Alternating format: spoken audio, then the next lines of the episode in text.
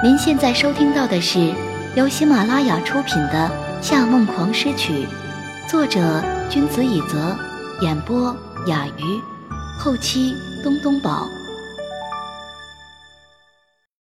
第四乐章，欲盖弥彰。也不知道是否音乐太过吵闹，被他握住手的瞬间，裴诗的心跳快到了接近危险的程度。他看他高高的个子出类拔萃的出现在人群上方，摇动手臂的人们居然都忘了跳舞，自动为他们让开道，目送他们走到靠近 DJ 的圆柱下面。然后他松开他的手，站在他面前喝了一口酒。他这才稍微平复了一些。原来他是拿自己当挡箭牌，又是松了一口气，却又有一丝莫名的失望。他抬头对他大声说：“你以前都是这样。”他凝神看了他一会儿，明显没听见他说了什么，于是低下头，侧着头示意他再说一遍。他对着他的耳朵说的更大声了。你以前也这样玩夜场，还带个跑腿的。他转过头来，又看了他一眼，眼中有着不明意味的笑意。然后他把手轻轻搭在他的腰上，又垂下头来，在他耳边说：“对，所以今天你也算加班。你怎么敢喝酒了？兑了很多绿茶。”他轻轻摇摇杯子，他其实根本没有说什么暧昧的话，但他整个人已经变成了一团乱麻。肯定是因为酒劲上来的缘故，不然怎么会看什么都这样晕？而他把他逼到墙角的行为，让他觉得自己非常被动，感觉很不对。大概是真的醉了，他决意要和他过一次愚人节。他朝他勾了勾手指。不等他低头，就垫脚在他耳边说：“夏先生，其实我有一件事藏在心里很久了，一直没有机会告诉你。你说。”他拽住他的细领带，把他往下拉了一些，用不大不小的声音说道：“我暗恋你很久了。”刚说出这句话。他就很想立即补充一句：“愚人节开玩笑的，以免他误会。”不知道为什么，他很怕他误会。相比较让他觉得自己喜欢他，不如让他觉得自己讨厌他。可拖的时间越短，乐趣就越少。他强忍着继续说下去的欲望，抬头微笑看着他。可是有那么一段时间内。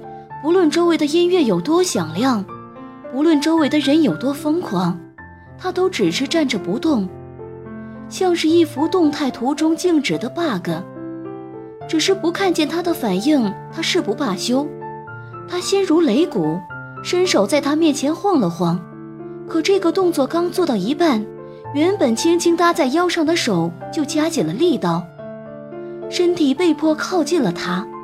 他差一点就跌倒在他身上，还好伸手抓住了旁边的桌子。他在比之前更近的距离处低低的说道：“我也是。”这一回吃惊的人变成了他，他的酒一下就醒了，差一点一屁股坐在地上。可很快他就回过头来，大笑着推了推他的手臂：“ 哈哈，你也知道愚人节到了啊？”没遇到你真没意思。当然，别忘了我是你上司。心情怎么会这么乱？不然这种简单到愚笨的玩笑过后，又怎么会觉得委屈，甚至心酸？这一刻，他突然特别讨厌夏承思，甚至不想再多看他一眼。可他把他搂得这么紧，完全没办法挣脱。他又推了一下他的胸口，皱着眉想抽身离开。你，你别当真就好，放开我。愚人节的玩笑，我当然不会当真。他把她推到圆柱上，把她锁在自己的双臂中。对了，这也是愚人节的玩笑。他的嘴唇轻扫过她的脸庞，毫无准备的袭击让她受惊过度，整个人直接往下滑。但他接住他的身子，完全不留下一丝逃离的机会。嘴唇离他双唇大约几毫米，他轻轻笑了一下，哼，这也是玩笑。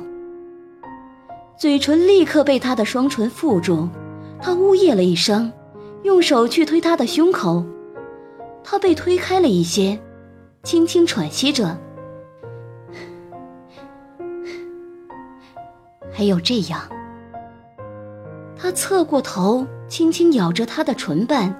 以激进侵略的方式吻着她，身体像是即将爆发的火山，他想要大叫出声，他根本没有留给他机会。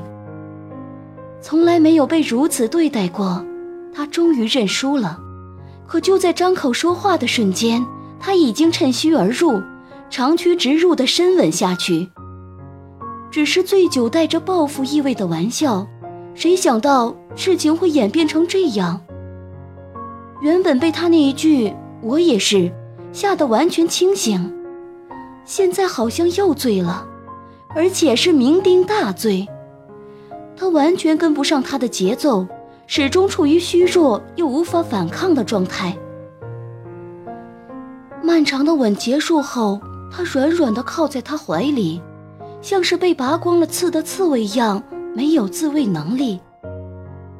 他在他嘴唇上又碰了一下。又意犹未尽地撬开他的嘴唇，与他的舌尖缠绵了片刻，浅浅一笑。这些都是玩笑，不用介意。DJ 营造出的魔幻电子音震颤着耳膜，在这种环境下，不会有人留意这个角落发生的事。可他依然觉得脸颊发烫，高温一直从双颊蔓延到耳根。其实从常理角度看，他这样做其实是很失礼的。但是，他竟然有一点点想要依靠他的感觉。这样的感觉把他吓着了，他赶紧推开他，推开人群，大步流星地朝大门走去。此时其实是夜生活开始的最佳时段，但已经有不少客人醉得七零八乱。被朋友塞进出租车，然后皱着眉万般嘱咐。对面法兰基风格的建筑冷冰高大，无数来往的车辆灯光打在上面一闪而过，就像天降极电，把它照得如白昼般明亮。原以为在外面吹吹冷风会让自己冷静一些，但打了两个哆嗦，想起刚才的亲吻，他更加尴尬了。最近他和夏承慈之间到底是怎么了？总是接二连三的发生这种出格的事。难道说成人的世界就是这样？任何事都是逢场作戏。夏承慈可能恋爱过很多次了，之前对女友的态度让人觉得他不是人，但他没什么经验，刚才还被他吻成那样。浑身的鸡皮疙瘩都竖起来，自言自语地骂自己是个笨蛋。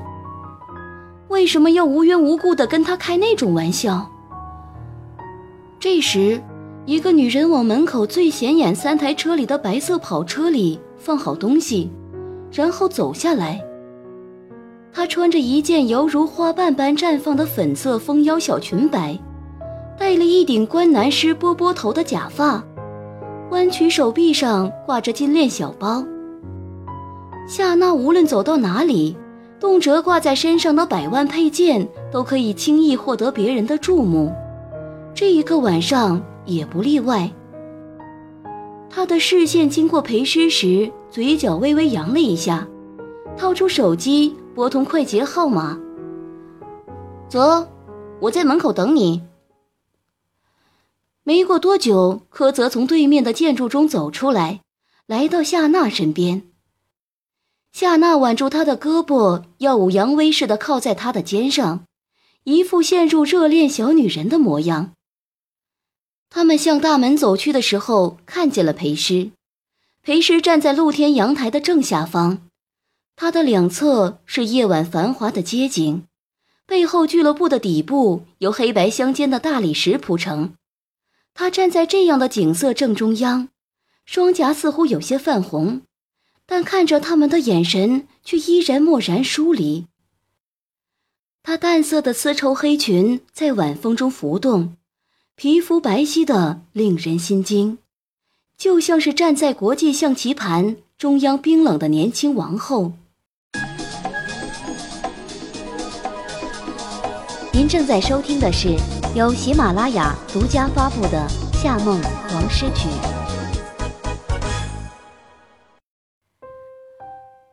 小诗，他在台阶下抬头看着他，眼神因为如此角度显得有些卑微。夏娜像是完全没预料到他会主动和裴师说话，抱着他胳膊的手收紧了一些，抢在他说下一句话之前说道：“我哥还在里面等着我们呢，还是先进去吧。”看到夏娜紧张的模样，裴师忽然想要报复她一下，走下来两步，对柯泽笑了起来：“ 好久没看到你了，你最近在忙什么呢？”柯泽愣了一下，居然比夏娜还紧张。我，我妈最近在国内待的时间多，我都在帮她弄公司的事。看见夏娜瞬间苍白的脸，裴时很想大笑出声。一般像夏娜这样没什么情商的大小姐，按理说应该是比较单纯的，谁也不会想到她会在背后让人弄断自己的手臂。真是人不可貌相。如果夏娜只是抢了他的男人，他绝对不会往心里去。他一向认为，一个男人如果能被其他女人抢走，那他也不值得自己挽留。但夏娜险些让他一辈子不能碰琴，这怎么可以原谅呢？夜色中，他的眼睛深邃如夜，却明亮如新。他低下头，再上移视线，这样的角度让他有了一种神秘而诱人的女性魅力。用轻轻的声音，随性却小心的说道：“我和小曲的新家，你还没看过吧？有空去我们那儿坐坐。”好。与他四目相望的刹那，他知道了，要重新得到他的喜爱，似乎并不困难。但要把他从夏娜手里夺过来，会打草惊蛇，只为让夏娜不愉快就牺牲这么多，有点得不偿失。嗯，你最近这么忙，怎么可能有时间去玩？夏娜几乎是拖着他往里面走。看，我哥来了，哥。裴师的脊背僵硬了片刻，他听见夏承思的声音在后方响起。他只是轻轻嗯了一声，一如既往的波澜不惊。星光混着灯光洒落在地面，像是银河冰冻后隆隆融化，衬映着地面上的人影。他的影子就停留在他的身后，比他的影子长了一截。夏承思和柯泽、夏娜聊了几句，让他们先进去，然后他对他说道。你在这门外做什么？他把手机掏出来，若无其事地说：“查我弟的留言。”小曲催你回去了。他不喜欢他这样叫裴曲，因为裴曲是他一个人的弟弟，除了三川光，谁这么叫他，他都不开心。可是裴曲本人却很喜欢和夏承思亲近，被叫小名也完全不介意。他不甘心的点点头，点开微信上和裴曲的对话框，按住说话键想留言，手机却没反应。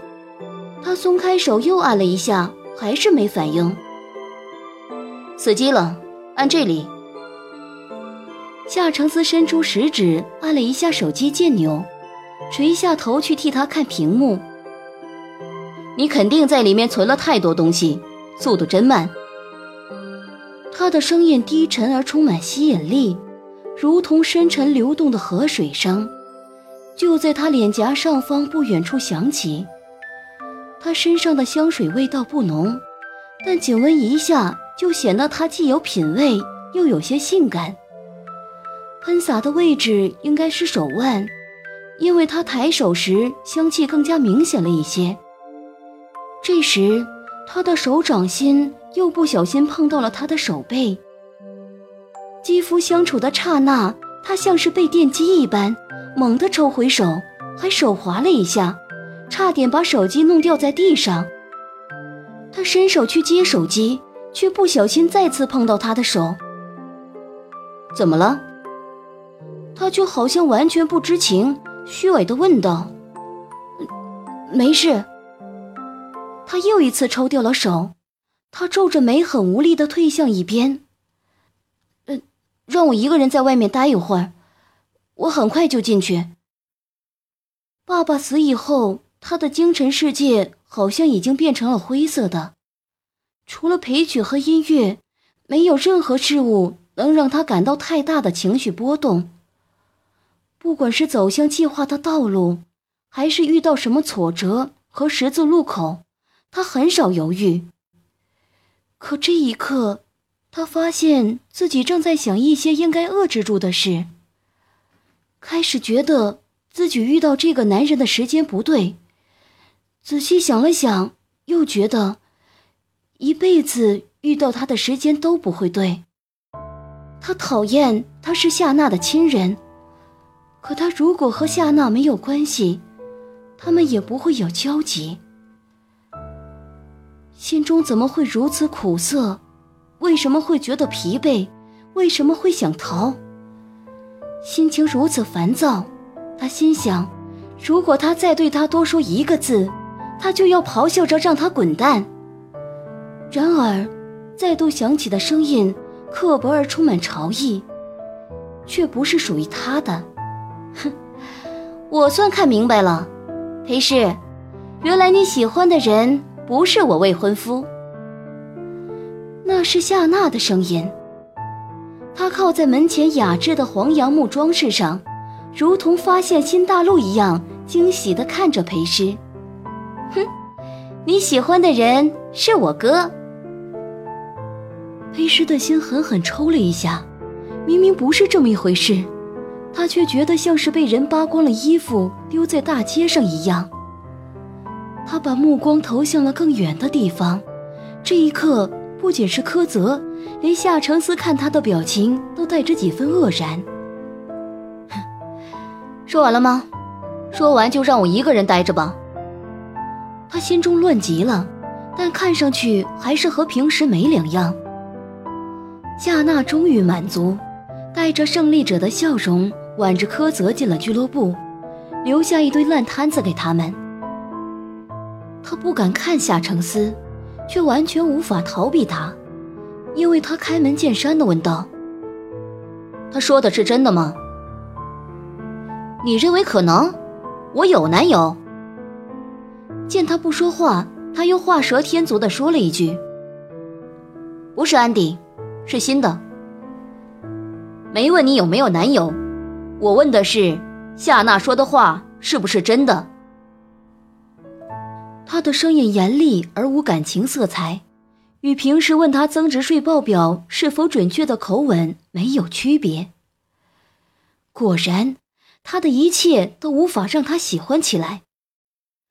握成拳的手在微微颤抖，但他看上去还是公事公办的模样。不是的，夏先生，真是个好员工，很遵守公司的规矩。他依然无法分辨他说这句话时是怎样的情绪，但他累了，不愿在工作以外的时间里去猜测他的想法。第二天，他真的有了新男友，彬彬。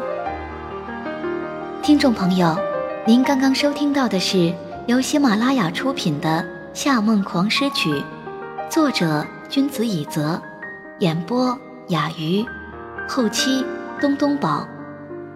更多精彩有声书尽在喜马拉雅。感谢您的收听。